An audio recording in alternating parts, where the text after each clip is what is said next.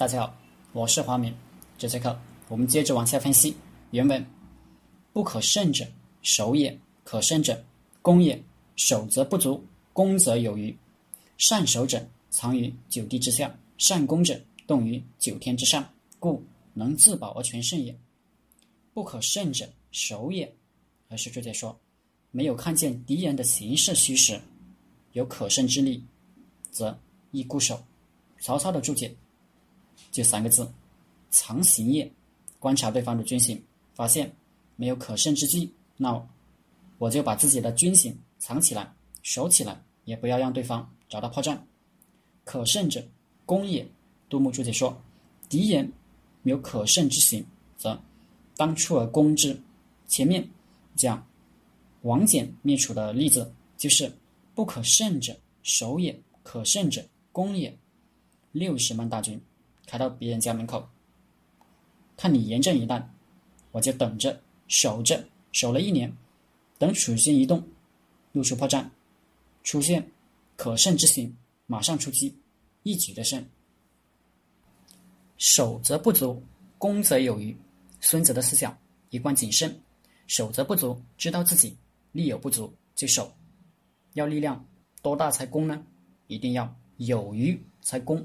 光力量够了还不行，一定要有余，要留有余地，要多留余地，要有压倒性的优势才攻。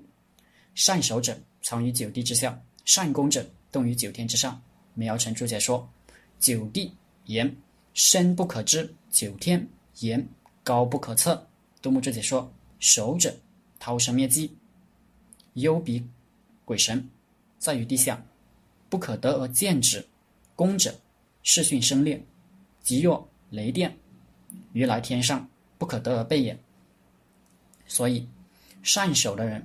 鱼藏于九地之下，守的敌人一点都不知道；善攻的人一攻起来，雷霆万钧，覆天盖地，让人根本没有反应的机会和还手之力，故能自保而全胜也。守能保全自己，攻能获得全胜。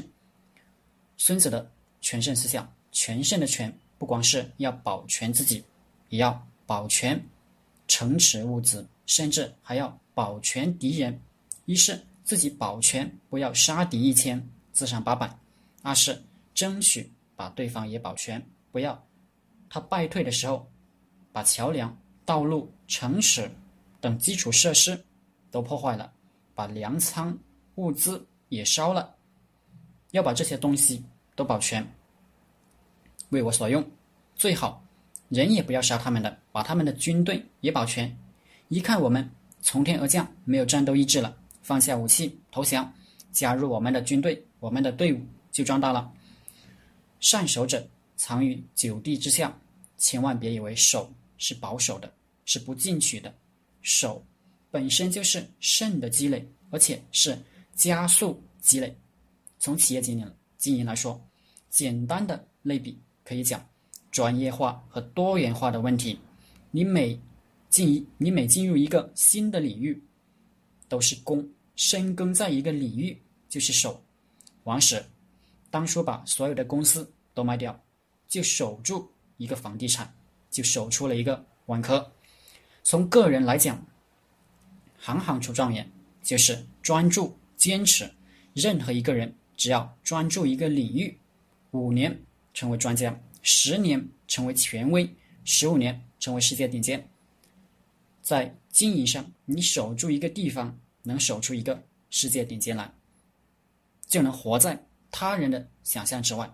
所以，守是一个从量变到质变的积累，是深深的藏于九地之下，没人知道你水有多深，因为他们没有在一个地方耕耘过这么久，没有达到过这么深，你就能形成最高的竞争壁垒。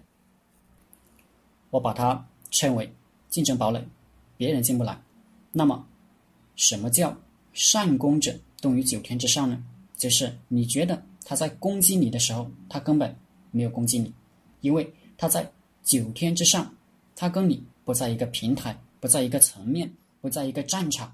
现在，所有的互联网企业都要拿移动互联网门票，那门票却不是由谁来发的，都是你自己画的。画成什么样，每个人逻辑都不一样，各在各的天空，不是一回事。哪有什么竞争，都是自己的事。什么叫竞争？竞争的本质是要你没法跟我争，而不是我要跟你争。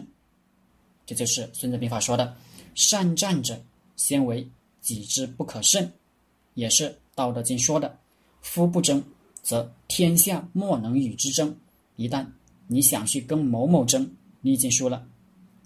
动于九天之上的人，根本没觉得自己在跟谁争，只是被他带起的风刮倒的人，自己觉得自己的东西被他争走了，争走了。当你在九地之下的时候，你要耐得住寂寞，耐得住别人比自己风光。就像当初华为不进房地产，阿里巴巴不做游戏，专心磨练自己的核心能力。当你厚积薄发，横空出世，人人看你都是动于九天之上。别人想学你，得做时光机器，回到十年前去学，甚至回到你的幼儿园去跟你一起学。哪里学得来？他们看到的都不是你成功的原因，因为你已经活在众人的想象之外。好了，这节课就和大家分享到这里，大家可以加我的 QQ 微信。幺零三二八二四三四二，我们一起讨论读书、创业、企业管理、团队管理、互联网投资。谢谢大家。